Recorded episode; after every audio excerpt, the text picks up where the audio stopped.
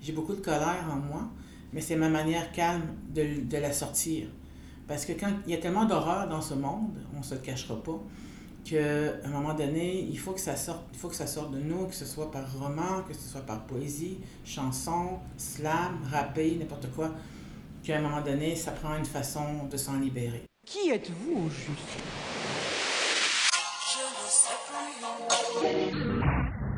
À part la chanson, vous faites quoi dans la vie? On dit que vous êtes un brassin sans jupon. Relaxer. On aimerait tellement ça relaxer. Au lieu de m'appeler artiste ou poète, je voudrais m'appeler Denise Boucher, petite entreprise.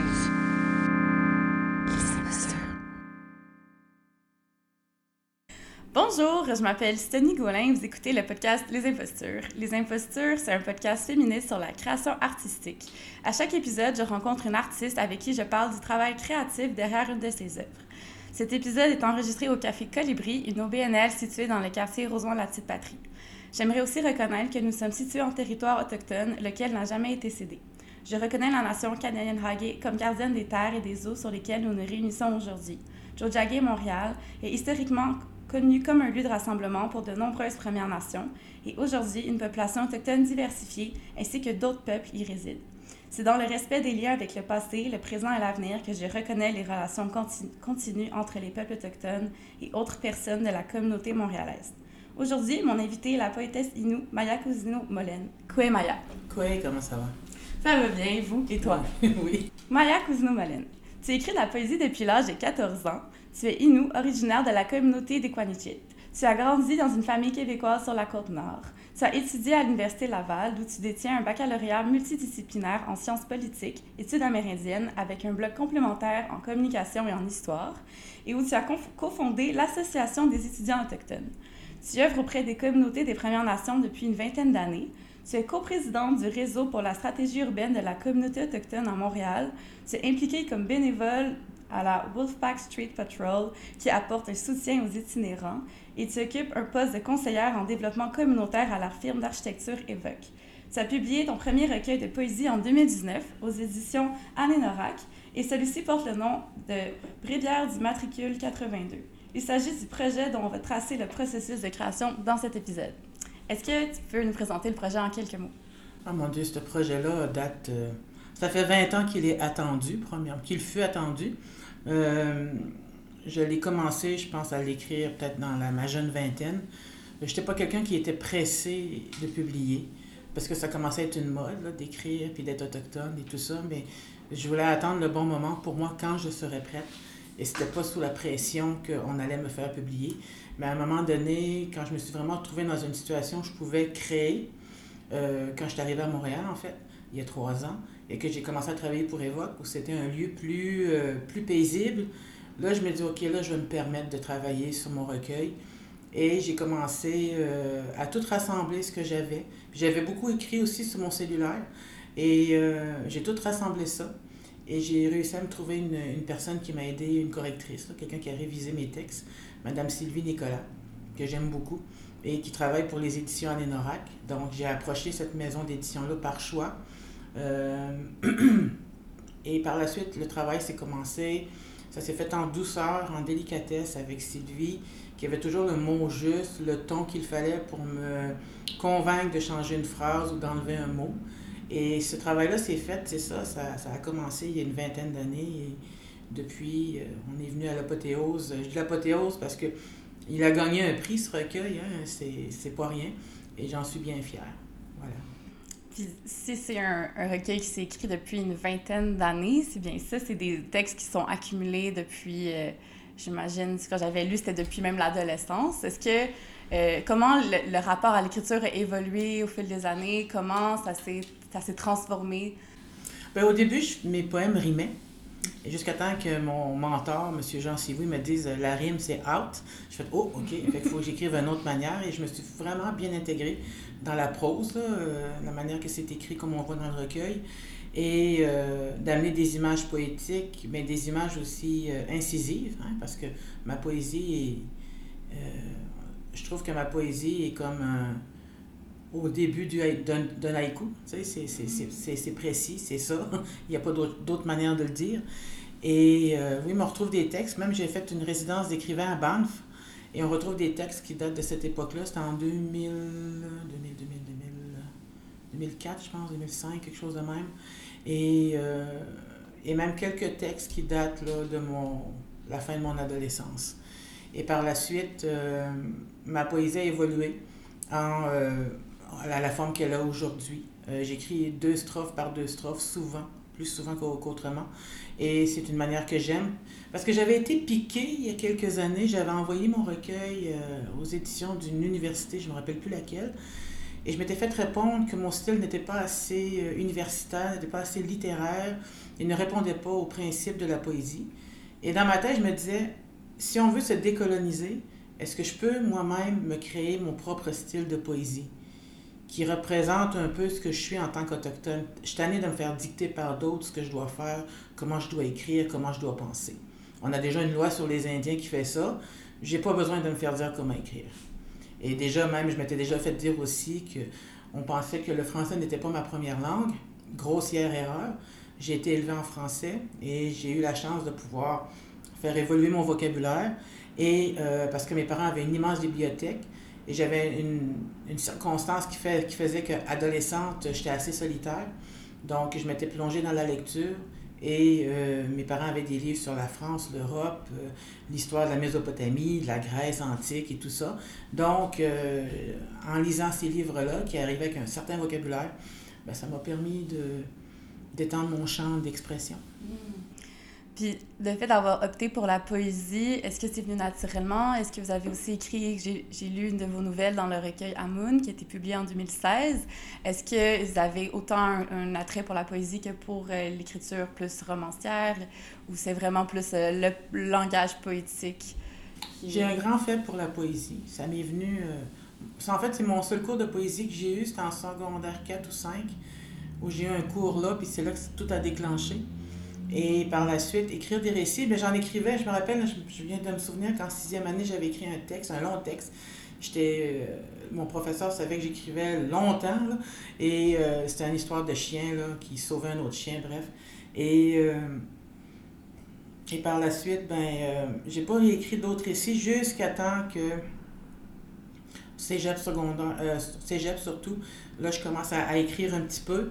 Mais la nouvelle et tout ça, ça avait été euh, mis de côté. Là, j'essaie d'écrire un roman, j'ai de la misère à le terminer parce que plein de choses sont arrivées. Hein? La, pandémie, le monde pensait que nous, les écrivains, on allait peut-être plus être prolifiques. Mais contrairement, moi, ça m'a coupé le sifflet un peu. Ça m'a donné de l'inspiration pour de la poésie sur la pandémie, que j'appelle le temps des grands silences. Et... Euh, mais sinon, c'est ça, l'écriture de nouvelles. Je tente de poursuivre, mais c'est un peu, c'est plus ardu pour moi. Parce que j'ai jamais suivi de cours de création littéraire. Donc, je suis pas. Euh, euh, pas eu comme de la formation là-dedans. Mais ça fait un peu écho à ce que vous disiez de pas besoin d'avoir une espèce d'instance universitaire pour se légitimer ou se donner une un titre. Un titre, ouais. Ou un aura. Ça s'apprend quand même ouais. par soi-même, tu sais, puis c'est ça que vous prouvez. Mais est-ce que, justement, j'avais vu, euh, j'avais lu sur, dans une vidéo, j'avais plus écouté ça sur euh, votre processus de création, que euh, tu as dit la ma créativité est surtout un processus de réactivité. J'ai trouvé ça vraiment intéressant, de, comme, comme si le moteur, justement, venait de l'extérieur, ouais. puis vous répondez à la vie, donc répondez aux événements. Est-ce que ben, un, exemple, un exemple que je peux te donner qui est assez frappant, et dans mon recueil de poésie, c'est euh, euh, Colère païenne, je pense, le titre, je me rappelle plus.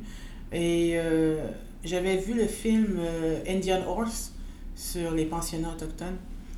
Et j'avais ressenti une grande colère parce que ma mère, Inou, a été dans les pensionnats autochtones. Et on voyait un peu le traitement que ces enfants-là subissaient. Ça avait été très bien fait, par exemple. Mais ça ne veut, veut pas, c'était ce qu'on appelle en anglais un trigger. C'était quelque chose, c'était un déclencheur d'émotion. Et tout de suite après le film, j'ai écrit le poème euh, Colère biblique, en fait, qui s'appelle Le titre me revient, qui est vraiment. Les gens me disent quand je lis, ils ressentent la colère. Et. Euh, il punch. À chaque fois que je lis, en tout cas, je sens que ça. Ça rentre dans les gens et ça les, ça les fait réfléchir. Donc, ça peut autant être comme une façon de... de D'exuder. Oui, exact. Euh, exuder un exutoire, euh, une façon de me Ouais. libérer de quelque chose de toxique euh, qui fait que au moins ça reste pas en moi pour pourrir et me rendre malade, on va dire. Puis ça peut, ça peut rejoindre autant de personnes. Si c'est un- des poèmes dont vous êtes, on a dit que ça, ça faisait écho, que ça, ça, on sentait vraiment une colère. Donc ça peut être autant euh, bénéfique pour, pour des lecteurs, des lectrices. Oui, non, c'est ça que je me rends compte. Tu sais, Chaque personne s'approprie le poème selon sa vie, selon son expérience et selon ses douleurs. Et disent, moi, ça résonne en moi de cette manière-là. Une autre personne va dire, c'est différent. Ça interpelle autre chose. Je trouve ça merveilleux parce que la poésie, c'est quasiment un langage universel. Mais oui, tout Mm. à fait. Tout à fait. Puis c'est pas un langage qui s'apprend nécessairement à l'université. Non, c'est ça. Vraiment pas. Puis ça, ça fait le pont un peu avec euh, l'exemple de Indian Earth que vous avez donné, fait le pont euh, avec euh, le prochain point de, sur euh, que le recueil en soi, juste par son, son titre, Bréviaire du matricule 82, qui est le numéro sur la carte, sur votre carte. Ouais, le statut autochtone. Exact. Sur c'est un recueil qui est indissociable de l'histoire coloniale du Canada. Donc, j'aimerais peut-être en, en savoir plus sur comme le choix de l'appeler comme ça. C'est quoi la... C'est, c'est quoi qui a... qui Il y a a- toute une histoire qui vient en arrière du titre C'est et c'est peut-être pas ce qu'on pense. Ce qui est arrivé, c'est que quand j'étais jeune avec ma mère, ma mère québécoise, on écoutait souvent les films, la série des Angéliques, Marquise des Anges. Et c'est une film d'une aventurière française euh, qui est assez libre, qui répond au roi Louis XIV, euh, qui, qui- qui peut lui clouer le bec. Et c'est sûr que c'est un personnage fictif. Mais moi, j'avais euh, été impressionnée par ce film-là, par le décorum, par l'histoire de la France qui est décrit. euh, donc, on- tu sais, euh, je sais que c'est jeune pour écouter ce film-là, mais tu sais, ma mère était quand même une bonne mère. Et dans ce, dans ce film-là, il y a une courtisane qui s'appelle Ninon de l'Enclos. Et par la suite, ça m'a donné le goût de lire les livres de Anne Gollon sur Angélique, où il y a plus de détails, plus de, de- d'a- d'action et d'aventure. Donc, j'avais lu là-dessus. Et euh, dans, un, dans un chapitre, euh, Ninon rencontre Angélique et elle lui donne. euh, Jean de La Fontaine vient et cherche à vendre ses livres, ses fables de La Fontaine. Et Ninon de l'appelle Bréviaire pour une femme sensible.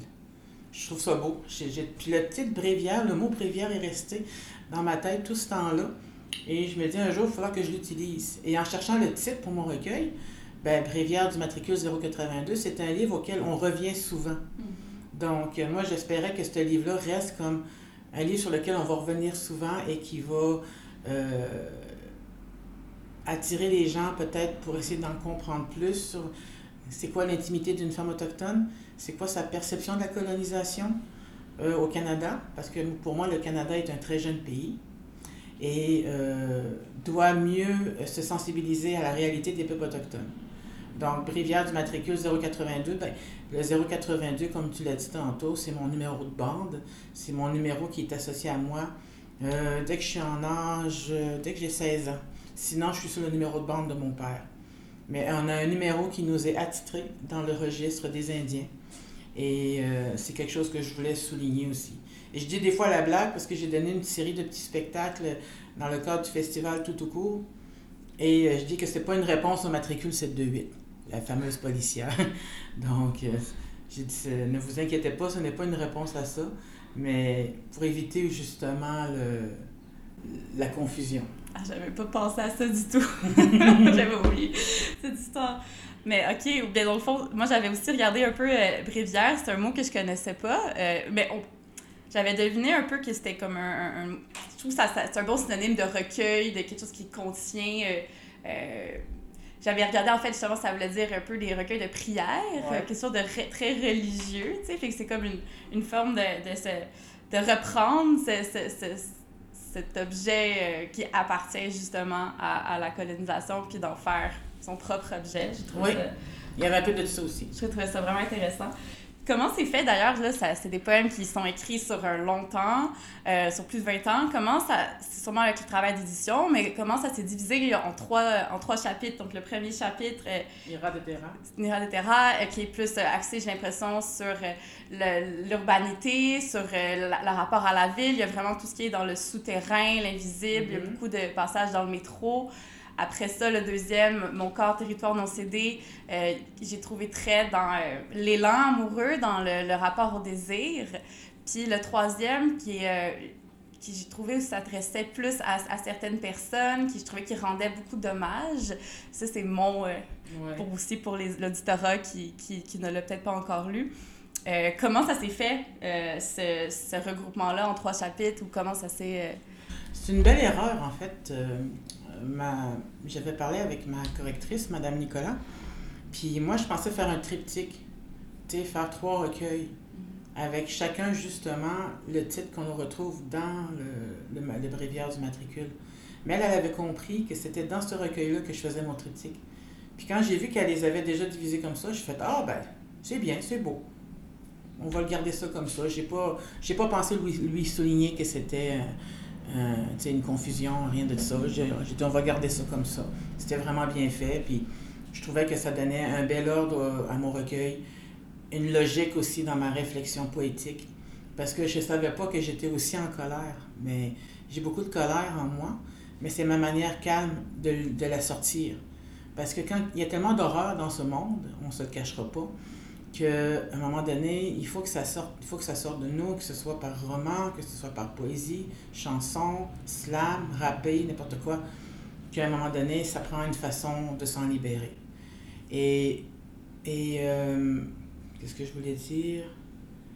En fait, devant toutes les horreurs que le web ou la Terre peut nous montrer, devant toutes les, les injustices que les êtres vivants peuvent subir, qu'ils soient animaux ou humains, à un moment donné, euh, je me suis comme créé un alter ego. Une, euh, une, persona qu'on appelle, qui elle peut vivre, qui peut regarder froidement ses actes de cruauté. Parce que j'ai vu des choses vraiment pas très belles sur le net par accident. Des, drôles de fantasmes, des, des fantasmes déviants sur des animaux, des, des bébés animaux. Et j'étais tellement comme choquée que je pense à ce moment-là que il y a une partie de moi qui est, incapable d'endurer ça, de voir ça, qui, a trop mal. Mais cette autre partie de moi-là qui s'est créée, on va dire, euh, est capable de regarder ça froidement puis d'écrire. Je l'appelle la poétesse Cassandre parce que Cassandre est un personnage mythologique et elle avait le pouvoir de deviner l'avenir, mais elle avait la malédiction que les gens ne la croyaient pas. Elle avait vu la chute de Troie, elle avait vu euh, la mort de telle personne de sa famille, mais personne ne la croyait. Mais pourtant, ça se réalisait. Donc, euh, Cassandre était, étant ce personnage-là. Moi, je me dis, je vois des choses inéluctables, comme un exemple, euh, tout le traitement qu'on donne à la Terre, l'inhumanité avec laquelle on traite notre planète. Parce que c'est le bout de roche qu'on reste dessus, là. faut y faire attention. Mais on y fait pas attention. On l'étouffe de béton, on l'étouffe de bitume, on l'écrase elle est surpeuplée, euh, ses ressources suffisent plus aux humains qui vivent dessus. Tu sais, il y, a un moment donné, il faut regarder une certaine vérité, mais on dirait qu'il partie de nous fait Ah, oui, oui, ok, je sais, je l'ai vu, mais passons à autre chose. Quel film on va aller voir? Hein? On fait, on fait quelque chose, on va te prendre un café, on va te prendre une bière. On laisse ça de côté parce qu'on est incapable d'affronter ce qui s'en vient, puis on est incapable de faire les changements qu'il faut pour se donner une chance. Fait que moi, je me dis qu'à quelque part, je ne sais pas s'il reste de l'espoir pour nous. C'est mon petit, mon, mon, petit côté poétesse Cassandre qui est plus dark, plus sombre et qui écrit des poèmes des fois euh, aussi dark et aussi sombres. Un peu comme le fait de, de le retrouver dans, dans, dans, un recueil, dans ce bréviaire-là, ça oblige à le confronter dans un sens. Justement, le, le comme, comme tu dis, OK, bon, on va s'occuper, on va penser à autre chose, on va oublier le sort du monde, quand pourtant on l'a aussi devant nos yeux, euh, sur nos écrans, mais le, le, recueil de poésie ici peut permettre un peu de... On ne peut pas l'éviter, c'est que justement, c'est dit en dernier mot cru, c'est dit de manière frontale, et c'est ça qui... C'est justement une façon de réagir à, à ces... C'est tout ce que j'ai pour réagir. J'irai pas, pas manifester tout seul avec ma pancarte. Euh, tu sais, euh, je verrai pas le, le, le, lien logique de faire ça, alors j'écris. Parce que la poésie peut rejoindre plus de gens. Donc, euh, puis les faire réfléchir. Puis ça, ça s'oppose aussi au temps euh, un peu instantané, rapide de, des réseaux sociaux, des écrans. Oui, traîner un livre dans son sac pour prendre le temps de le lire, c'est de plus en plus rare, mais je, suis contente de voir comme quelqu'un comme toi qui le fait, qui traîne ses livres, qui l'a tout annoté et euh, qui prend le temps de découvrir l'univers de d'autres personnes. ben, je trouve ça important, puis aussi de, de le faire découvrir. Puis, tu sais, j'ai trouvé ça intéressant le, de, de, de, votre expérience aussi. Euh, dans, je sais pas si c'est à cause de, de travail que vous faites dans, dans le, la ville de Montréal avec la Wolfpack Street Patrol, mais j'ai trouvé qu'il y avait un angle de Montréal qu'on qu'on observe peu, puis aussi le, le, ça, ça, fait le pont avec le rapport à la langue. Montréal, qui est en, en Innu, c'est Mouliat. Ça, j'aime Mouliat ou Mouniat, ça dépend de la communauté. OK. Est-ce que ça le, le fait d'avoir euh, découvert Montréal il y a trois ans, euh, est-ce que c'était aussi une rencontre poétique avec la ville qui s'est oui. opérée? Ben oui, il y a quelque chose de poétique à prendre le métro. C'est ça, oui. Parce qu'avant, je vivais dans le coin de Terrebonne, il fallait que je prenne tout le métro de la station Montmorency jusqu'à Place des Arts. Euh, non, excuse-moi, Berry-UQAM. Et euh, il y a quelque chose de s'asseoir dans le métro, puis c'est comme un temps de recueillement, un temps de, un temps de repos, parce qu'on était les chanceux, nous, on avait tous les sièges. C'est vrai. on se faisait regarder de travers parce que rendu à, comment on appelle, dans la station Jean Talon, là, ils ne devaient pas nous aimer. On avait tous pris les sièges, mais j'avais le temps de m'asseoir dans un coin, puis penser à de la poésie, écrire, penser au métro, à tous les destins qu'il transporte à toutes les vies qu'il amène avec lui. le poète, c'est vraiment quelqu'un qui voit les choses d'une manière différente. Tu sais, euh, le Montréalais de tous les jours, euh, je ne sais pas s'il voit le métro comme ça ou s'il le voit juste comme une douleur nécessaire à prendre. Mm. Quelque chose qui pue l'été, puis. moi, je le compare au Mordor des fois. Là. La ligne verte, des fois, c'est chaud là-dedans. Là. Fait que, mais c'est ça, il y a toute une poésie qui peut se dégager, puis il y a juste un poète, je pense, qui peut pleurer sur la mort de quatre arbres en pleine ville, parce que je me rappelle, euh, proche euh, du complexe des jardins, il y avait un petit coin où il y avait des, des, arbres, puis ils les ont abattus pour faire encore des maudits condos. Je dis pas un mot d'église parce qu'on est enregistré, mais euh, en voyant ça, puis je, savais qu'il avait abattu les arbres qu'il y avait là, je, suis venu avec une peine immense, on a de la misère à aller garder les arbres, mais on a, on a besoin pour respirer, puis juste pour des besoins économiques de Monti Condo qu'on on voit là, ça, ça euh, on a juste regardé l'émission la, La Facture, les gens se plaignent des condos mal faits, mal construits, construits trop rapidement. Tu sais, je veux dire, pourquoi on s'acharne sur des idées comme ça? Mais bon, ça c'est moi, ça. Bah, je pense que ça. Je suis pas dans un condo. pour information. Mm -hmm.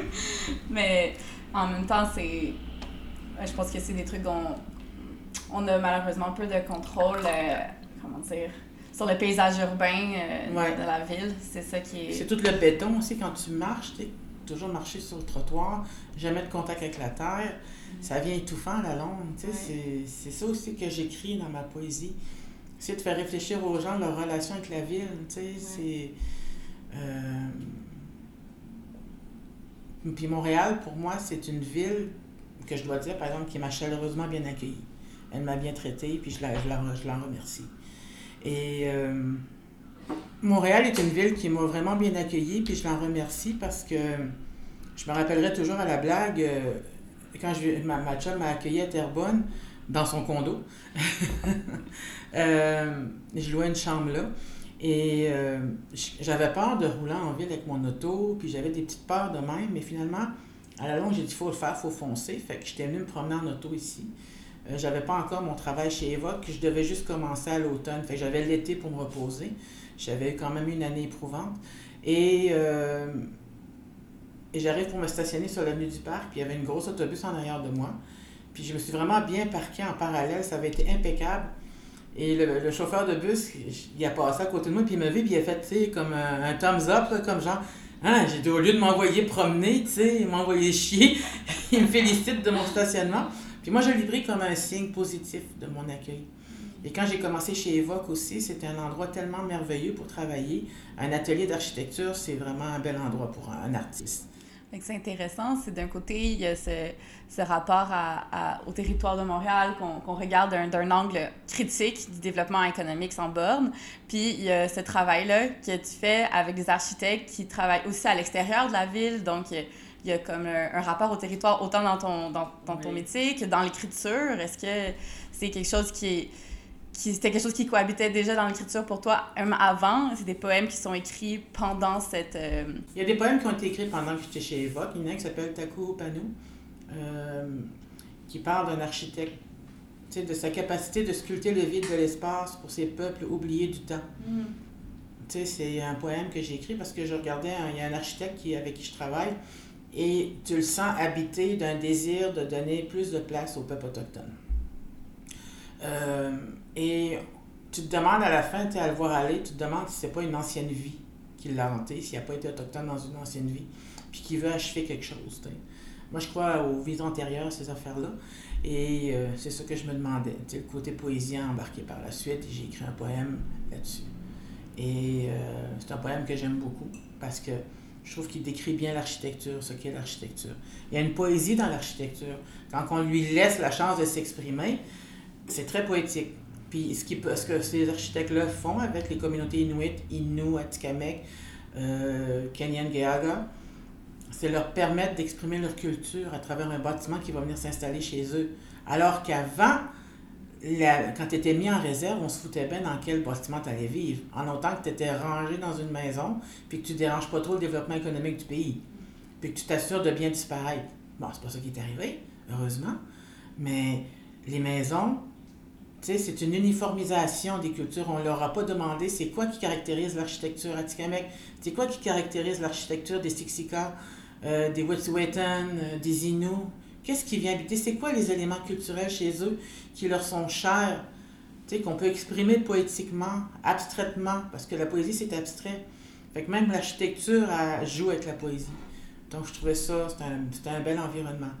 D'ailleurs, j'invite les, les auditeurs euh, à écouter le TED Talk sur le sujet qu'on peut trouver sur, euh, sur YouTube parce qu'il y a aussi des, des exemples vraiment concrets qui sont euh, celui des, aéroports euh, Oui. dans, le- dans le Grand Nord. Donc, c'est vraiment intéressant de voir justement la, la créativité architecturale qui peut émerger lorsqu'il y a une rencontre Fait qu'on écoute l'autre. Exact. Quand il y a aussi, genre, les, il, y a, il y a des gens qui arrivent avec une expertise, mais qui sont vraiment euh, dans la- l'idée de vouloir partager cette expérience-là, puis pouvoir représenter les cultures, puis la- leur diversité.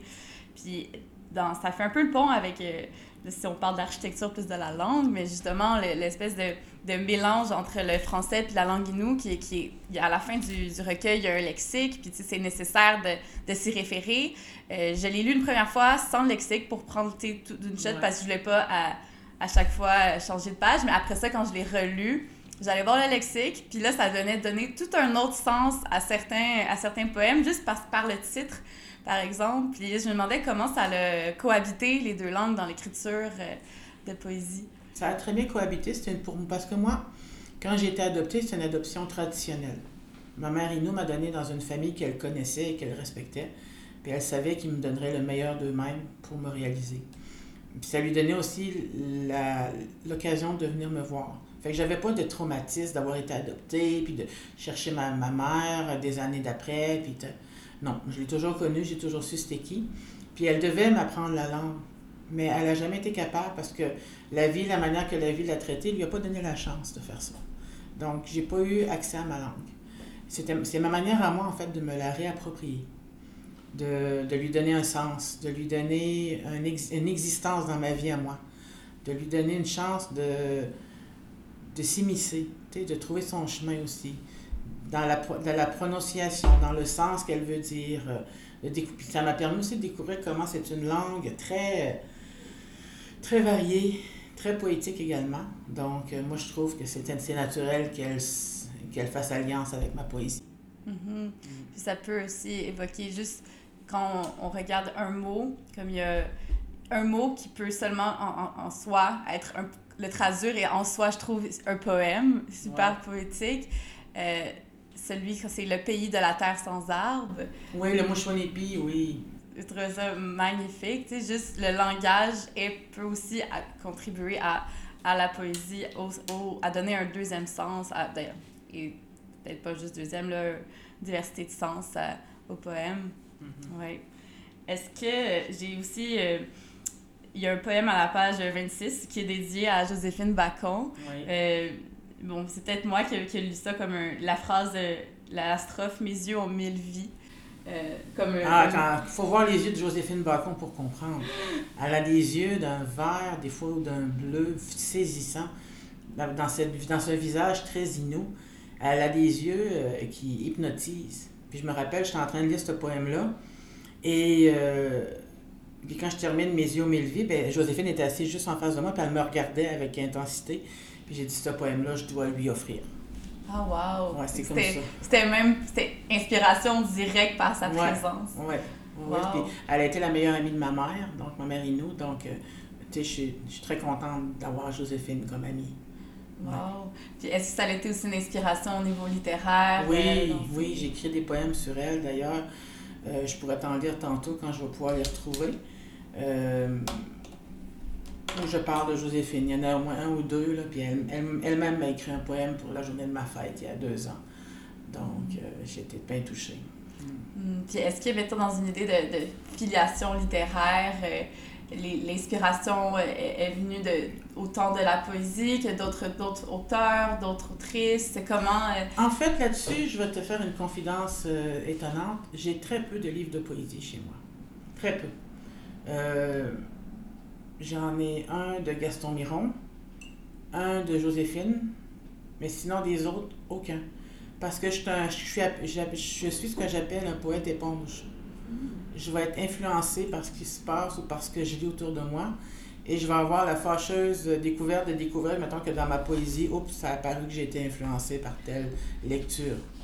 Et que je ne veux pas être une copie conforme d'un autre auteur.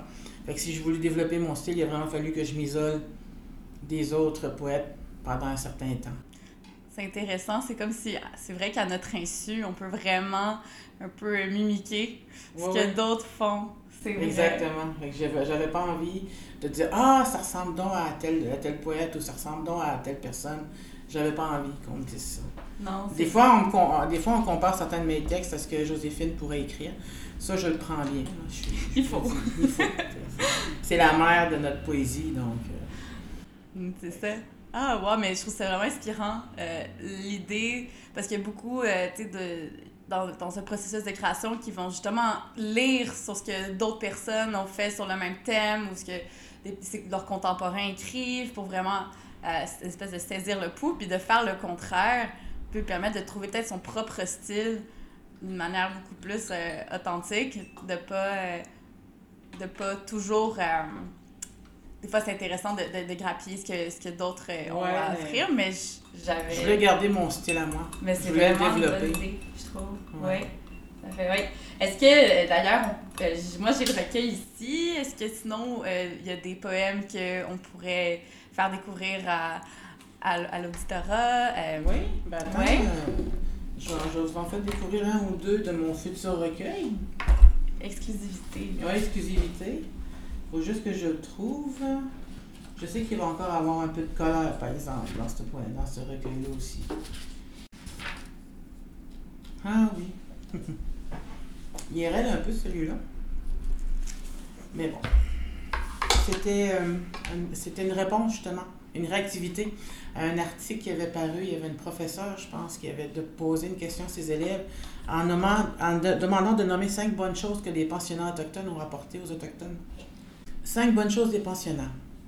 Penché sur la tombe de ma mère, celle qui s'est perdue dans ses fantômes, frêle pensionnaire magnifique. Sage et assise dans mon milieu colonisé, je répondrai à ta question glaçante. Premièrement, ces charniers de l'apprentissage furent terre d'intégration et d'amertume. Deuxièmement, ces lieux de poussière avalèrent l'avenir d'un territoire violé. Troisièmement, j'y cherche encore les vestiges, lambeaux de ma langue et ma culture. Quatrièmement, ces bâtiments mouroirs hantent nos générations et mon cœur. Cinquièmement, glacé de colère froide, chaque pas sur mes terres arides est un pas sur le cimetière des enfants dorés. Laisse-moi tendre ma feuille tremblante, mes réponses écrites au sang de ma famille. Mais ne croise pas mon regard noir, car je suis méduse d'une décolonisation, loin de tes pensées fétides. Tremble. Wow, Méduse d'une décolonisation. Oui. C'est magnifique. Merci. Ouais, non, c'est. euh, j'avais été. euh, j'avais été insultée de, de cette question-là. Comme si on essayait de. Comme si on essayait de valider des mauvaises décisions. Si on veut aiguiser l'argumentation des, des futurs, euh, je sais pas, des élèves, euh, prenons un autre sujet, là. C'est peut-être pas un sujet qui est. Ben, Il y a, d'autres manières, je pense, de l'aborder. Exact. Si l'exercice, en tout cas, c'était de comme voir les deux côtés de la médaille, je pense pas que c'est euh, un exemple légitime. Je, te- je te cherche le poème sur Joséphine que j'ai écrit. Ah ouais, attendez, il est pas très long. C'est sur Joséphine, j'avais vu une photo d'elle avec ses yeux bleus qui sortaient, cette fois-ci il était bleu. Si tu cherches le bleu, celui du ciel nordique, il se cache et se repose en une belle âme. Car elle porte en son cœur la poésie d'un peuple oublié. Elle marche, fragile mais souriante. Elle écrit sans relâche la beauté. C'est notre Uchimashquess, la pacifique guerrière des Inuits. C'était pour euh, saluer Joséphine. Wow. Et euh, un autre, sur Joséphine, j'avais écrit Bonne pour sa fête. Il y a des magiciennes, elles parlent la langue perdue, celle des terres oubliées. Elles comprennent le ciel, le chant des étoiles, les murmures du lichen. Le caribou est calme près de toi, fait des Inuits ensauvagés. On ne peut que la nommer Uchimashqueo. Ça veut dire une grande dame, une dame de qualité, en que voilà. Bonne fête, Joséphine. Wow. Est-ce qu'elle a l'occasion de lire? Oui, j'ai envoyé. Je pense qu'elle les a vus. Puis, euh, elle aime beaucoup ma poésie. Je suis contente. C'est quand même un assez grand honneur de recevoir ça, puis aussi euh, de, de, ce rapport-là avec Joséphine Bacon qui, justement, c'est bien illustré comme une, une espèce de. celle qui, qui garde la mémoire à travers la poésie de- de- d'un peuple et d'un territoire. Oui. Il y en a un aussi que j'ai écrit, je pense qu'il est dans mon cellulaire.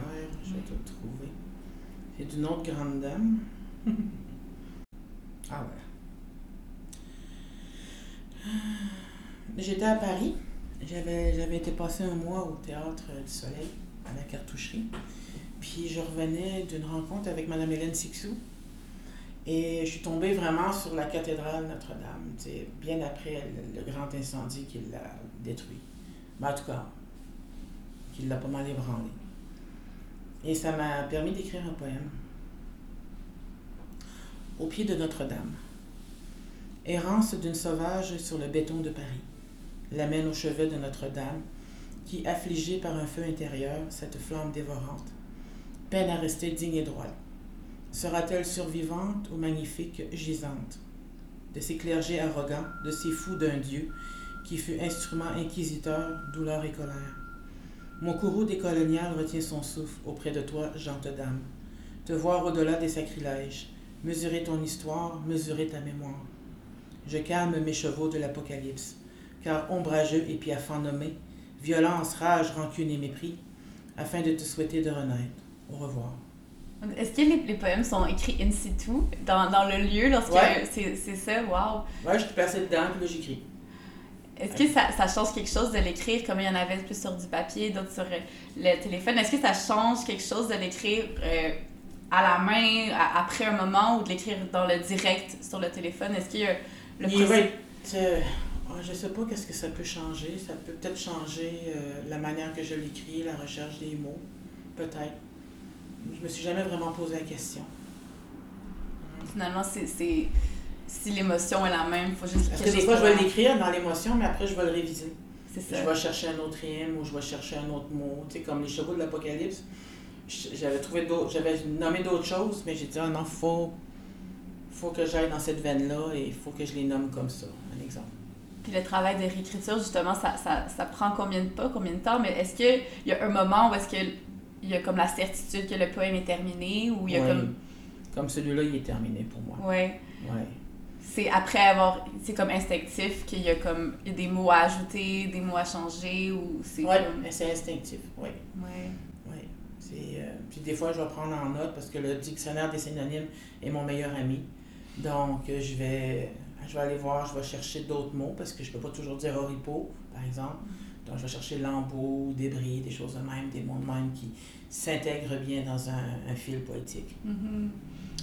Puis d'être aussi dans, inspiré par, euh, par un lieu, comme la plupart des poèmes sont, sont, sont très ancrés dans un lieu, dans, aussi dans...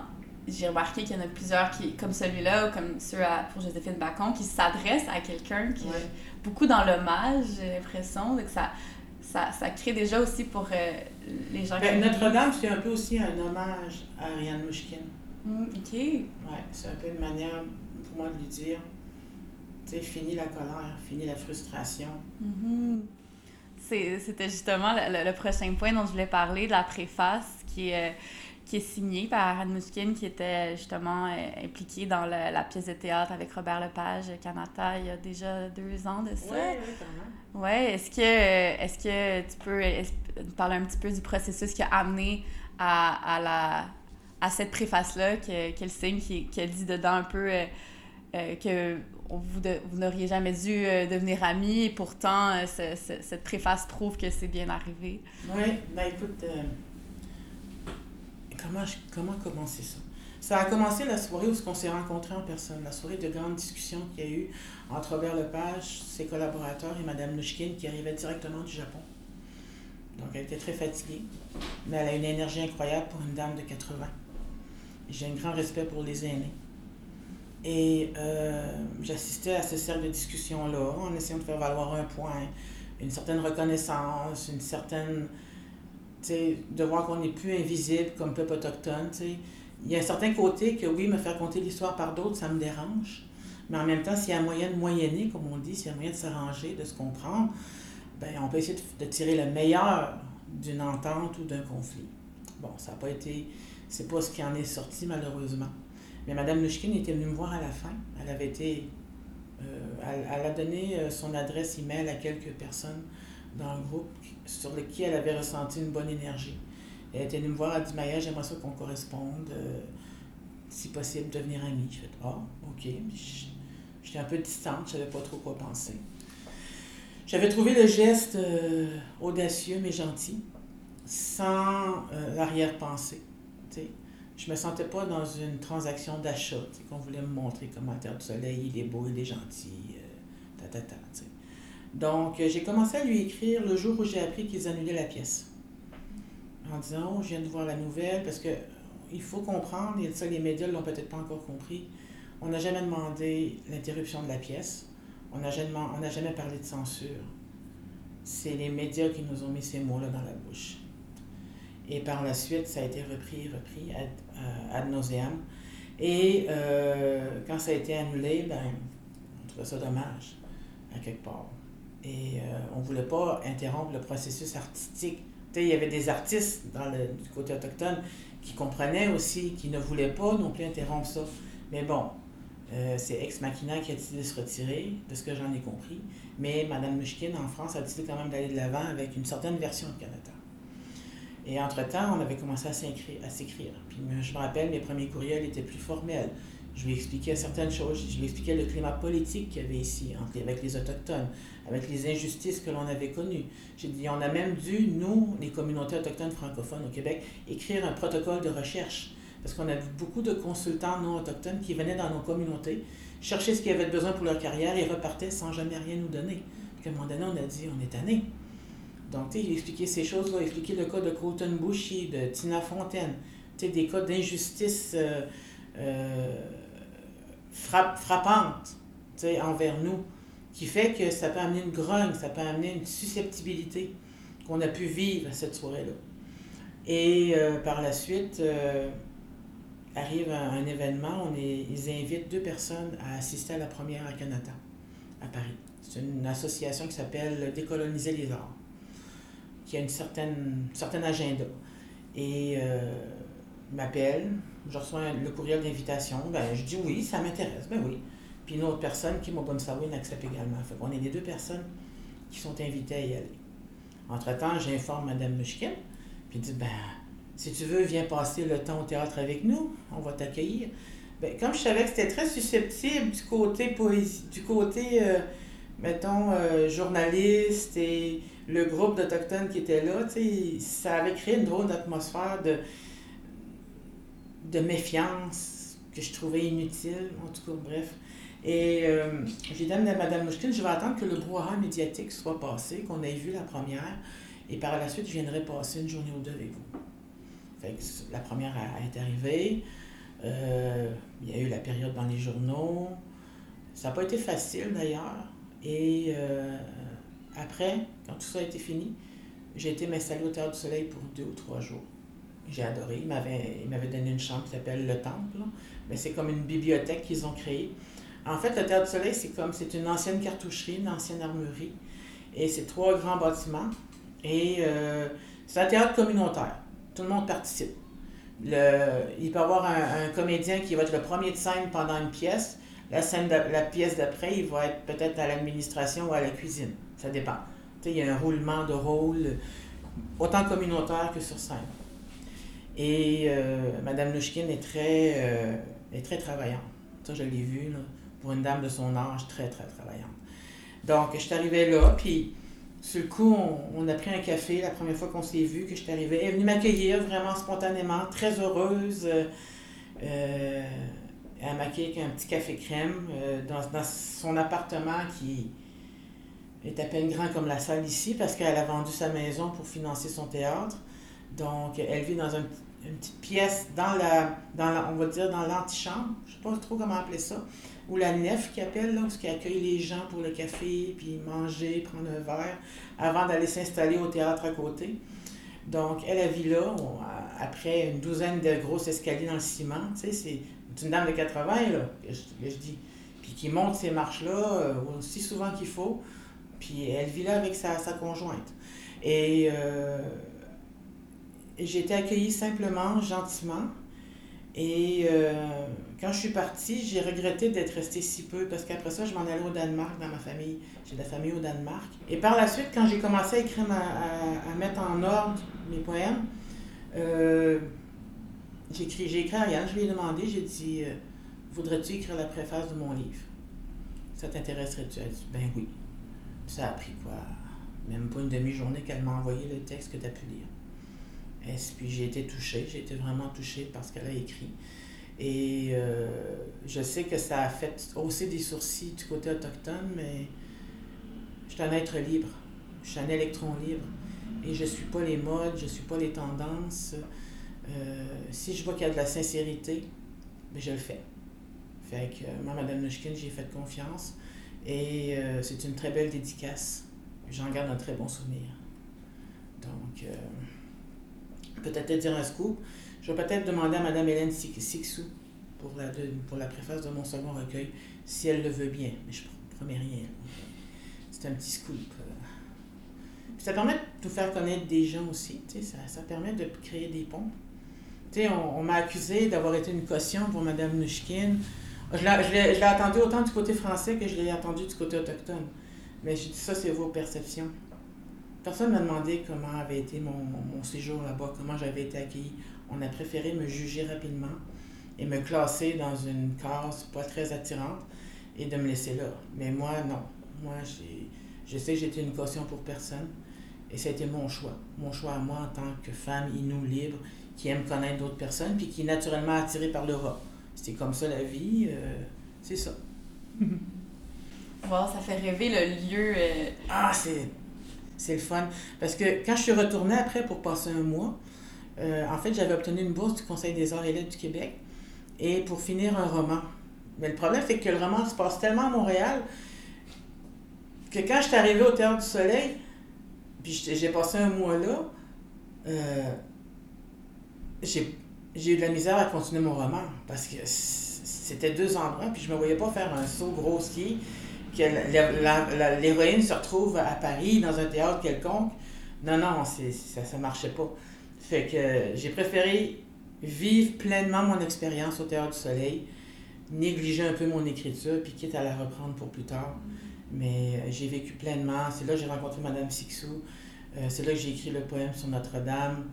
Que j'ai vécu simplement la vie du théâtre parce qu'ils étaient en, ils étaient en présentation.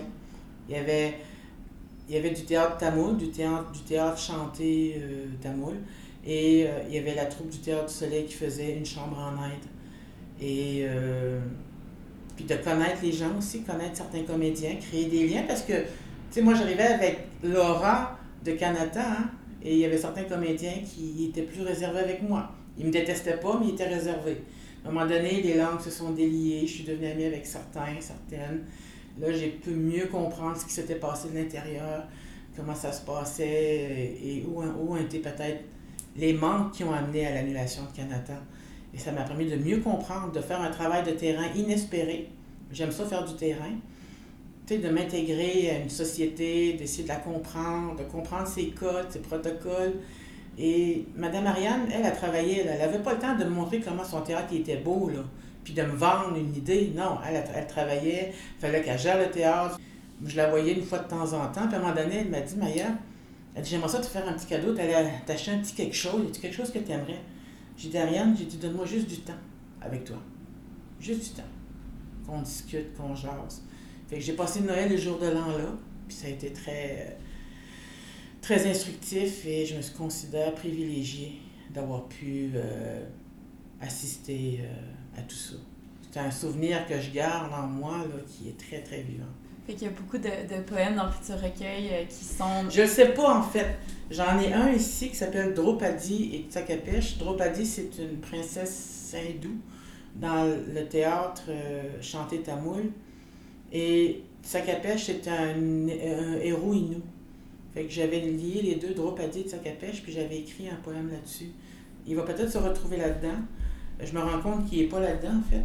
Fait qu'il faut que je trouve une façon. J'ai j'ai écrit quelques poèmes quand j'étais là-bas, mais j'étais trop occupée à vivre, à marcher dans Paris, euh, à marcher dans le théâtre, à participer à une manifestation avec les gens du Théâtre du Soleil. Euh, j'étais trop occupée à vivre. Donc, quand je vis des choses joyeuses, j'écris beaucoup moins. J'écris surtout la tristesse. C'est ce que j'allais dire, c'est c'est comme si la, la, réactivité était moins présente lorsqu'on est, on est en train de découvrir, puis ce qu'on vit est nourrissant aussi au final. C'était très nourrissant. Je n'étais pas en réaction, j'étais en ouverture complète.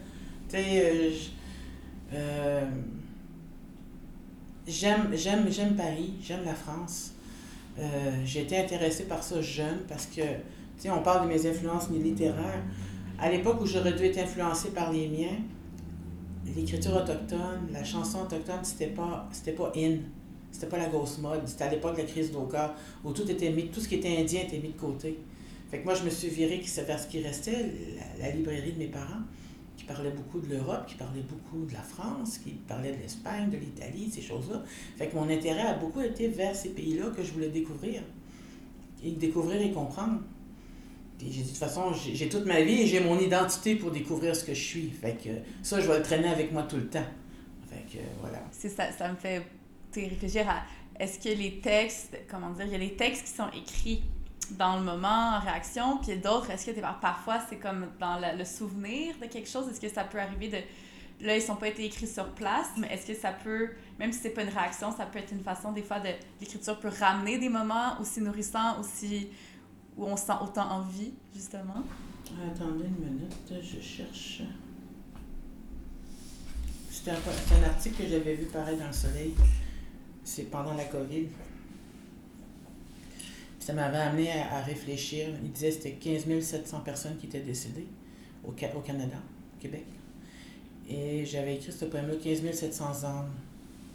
Enfant tout neuf au regard frais, prêt pour la vie sur cette terre, ton cours sentier s'arrête ici. Jeune adolescent tourmenté, assoiffé de liberté venteuse, tu ne verras pas tes vingt ans. Mère assidue et aimante, anxieuse du bonheur des tiens, ton dernier soupir solitude fut pour tes poussins. Homme dans la force de l'âge menant un ultime combat, solitaire, tu expires ta rage. Ce grand virus ami de l'invisible se joue de nous, affamés. Il connaît nos faiblesses, les pose comme à pas, fauchant l'itinérance anonyme, seul sur le béton des villes apeurées. Que reste-t-il de nos mémoires? Ainsi nous perdons, grande bibliothèque, notre, notre Alexandrie s'envole, dernier soupir de nos sages. De ces vieilles dames chaleureuses, de ces grands papas ratoureux, de ces aînés solitaires pourtant si riches d'existence. Des décennies d'histoire, de précieux apprentissages partis seuls derrière un masque. Ça prend de la poésie pour euh, aussi exprimer notre indignation. Ouais. Ouais. Puis faire un portrait des gens qui nous quittent. Oui, vraiment. Pendant tous ces moments aussi de solitude, puis de... Oui, justement, il y a un poème qui s'appelle Solitude. Ah! Noyé dans la foule, seul en mon cœur, errance est, mon héritage, legs d'une mère affligée. Que ce soit amitié ou attirance, rien ne s'accomplit ici-bas. Ne joue pas de mes allégeances, mes, démons, sont terrifiants. Insatiable, il veille malsain sur la parcelle fragile de lumière. les territoires intérieurs désertés, des particules du vivant, du vibrant de l'autre. Je porte en moi une malédiction, j'invoque les vieux esprits, les vieilles âmes. Puis-je être aimé et non comme celle que j'honore, mourir sans l'autre à mes côtés? Est-ce que je, je voyais comme en récitant taper du pied à un certain rythme, est-ce que c'est comme quand on lit un, poème Ah, je me rends même pas compte. Non, c'est fou, c'était vraiment au, même, au bon rythme. C'était, ça, c'était, ça avait l'air vraiment Ah. comme de, de, de rythmer la, la récitation. Puis je me demandais, euh, est-ce que après avoir écrit, ça vous arrive, ça- de lire le poème à voix haute change quelque chose, de, de jouer avec la sonorité, de jouer avec. euh, J'aime beaucoup les belles voix. Tu sais, euh, j'aurais, j'aurais, payé- j'aurais vendu ma mère pour entendre Philippe Noiret lire un de mes poèmes. les belles voix. euh, mon conjoint a une belle voix aussi. Il faudrait que j'y demande de m'en lire un ou deux parce que la voix amène un univers, amène une ambiance, feutrée ou pas. Et euh, amène une belle éloquence aussi. Donc, euh, ouais. j'aime ça. Puis je trouve que ça, le poème existe doublement quand on le, Oui, on le lit. exactement. comme dans vu qu'il là il est dans l'espace c'est comme ça ça appelle à juste j'ai quand je je lisais le recueil ça m'arrivait souvent de le lire à voix haute puis je remarquais des allitérations que j'aurais jamais remarqué sans les avoir euh, prononcées Puis il y a des poèmes que je vais regarder suite, mettons, comme j'ai perdu ma mère euh, adoptive il y a maintenant 5 ans. Et euh, oui, un poème que je vais écrire longtemps après. Je vais regarder une photo, je vais regarder un, un moment, une émotion. Puis je vais repenser à telle chose. Fait que ça, c'est un poème suite au départ de ma mère, mais que j'ai écrit comme 4 ans après. La chaumière est si calme, telle la mer des fins de journée. Maison habitée par l'amour maternel, maintenant vide de ta présence. Un pas à la fois sur le chemin de la solitude, une larme à la fois sur le chemin de la résilience. Je te vois encore avec tes yeux si pleins d'amour, auréolé de cette lumière d'acceptation. Tu savais ton départ imminent, ainsi tu partageais tes biens et ton art. Tes histoires de partage et de fraternité font résonance. En ta présence, la paix contre les pires turpitudes. Je te souhaite ce bonheur pur sur une rivière, d'être l'ange gardien de nos moments. Le- la poésie peut aussi être une manière de, de... De se remettre. Ouais, ah oui, absolument. Ouais, tout à fait Ben, tu l'as vu dans, mes, dans mon recueil, justement. Il y en a sur ma grand-mère, ouais. ma mère Inno, ma mère adoptive aussi. Ouais. Les derniers poèmes, c'est les plus, je pense, que c'est les, ceux qui sont plus, les plus longs aussi. Tu, Mhm.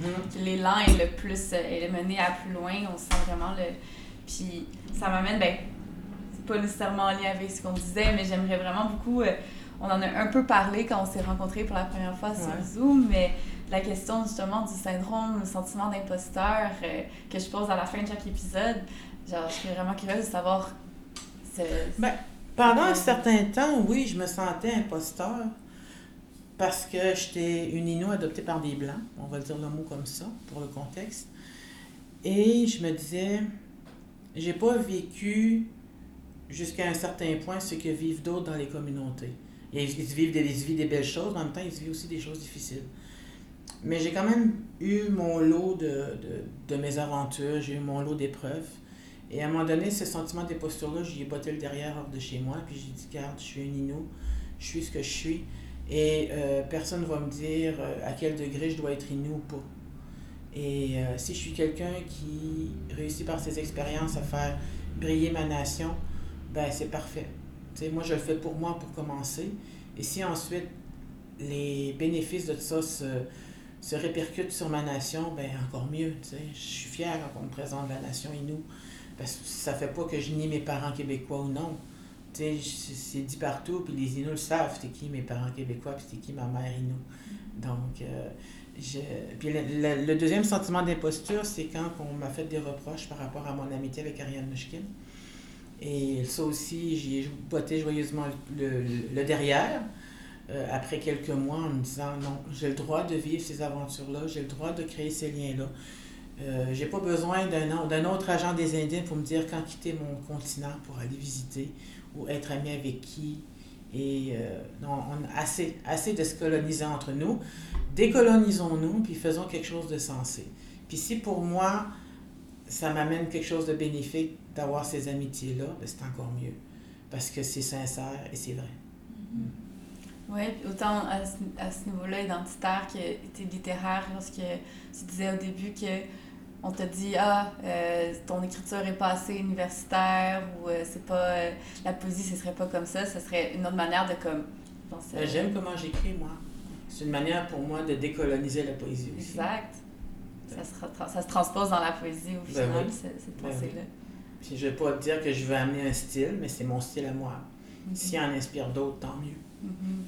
Puis là, pour euh, les projets en ce moment, là, la question est un peu euh, déjà répondue, mais les- il y a un projet de recueil. Est-ce qu'il y a d'autres projets sur lesquels tu travailles? Ben, je vais apparaître dans le collectif Libérer la culotte, OK. euh, qui vient de la série Libérer la colère. Là.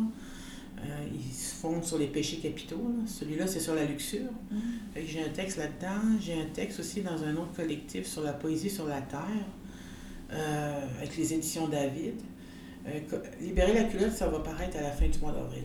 Euh, Il y a un texte là-dedans que je vous invite à lire. C'est sûr que je l'ai écrit avec beaucoup de mon intimité et ça vient beaucoup me chercher.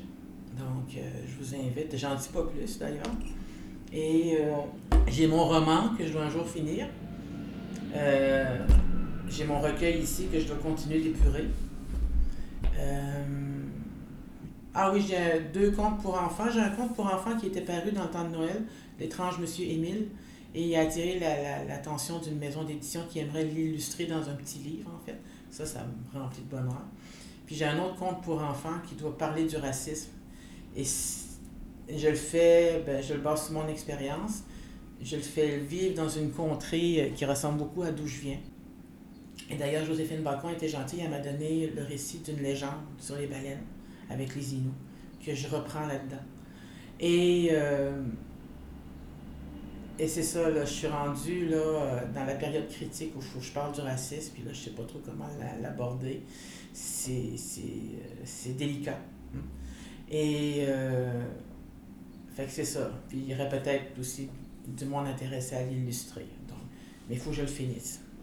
J'ai tous ces petits projets-là en cours autour de moi que je donne un peu de jus quand je le peux, quand j'en ai, parce qu'avec la COVID, c'est pas non, nécessairement un temps de création. C'est un temps de résistance.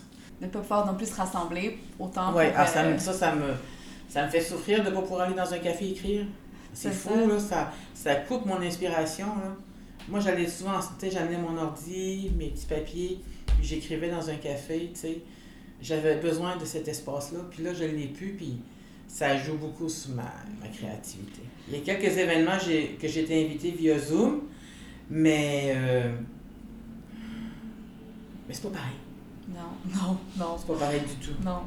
Mais j'espère que, que le, le podcast euh, pourra avoir permis à, à beaucoup de personnes de, de découvrir ton travail, euh, pour, le, pour se procurer le, le recueil en question. Je sais qu'il se trouve à la librairie Alain Norac. On peut le commander sur les libraires. Exact. Puis euh, continuer de m'encourager avec ça. Il y a Amon aussi, Oui. euh, qui est une belle essai de nouvelle. Il y a une- ça donne une belle idée de la, de la diversité littéraire autochtone au Québec. Euh, il y a le collectif Libérer la culotte qui va sortir à la fin avril. Euh, le collectif Terre aussi qui devrait sortir lui en septembre, par exemple. Donc, puis on peut trouver certains de mes textes sur Internet. Les gens s'abonnent à ma page Facebook. Euh, j'ai ma page d'écrivaine, puis j'ai ma page personnelle, mais je l'ouvre à tout le monde parce que c'est surtout pour me permettre là, de me faire connaître et euh, ouais. Je vais mettre la page, le lien de la page Facebook euh, sous le, le- la publication de l'épisode. Ben, merci beaucoup, Maya. Ça m'a Merci. fait plaisir de te un recevoir. plaisir. Merci. beaucoup, Tina. Bonne, bonne écoute ou bonne fin d'écoute.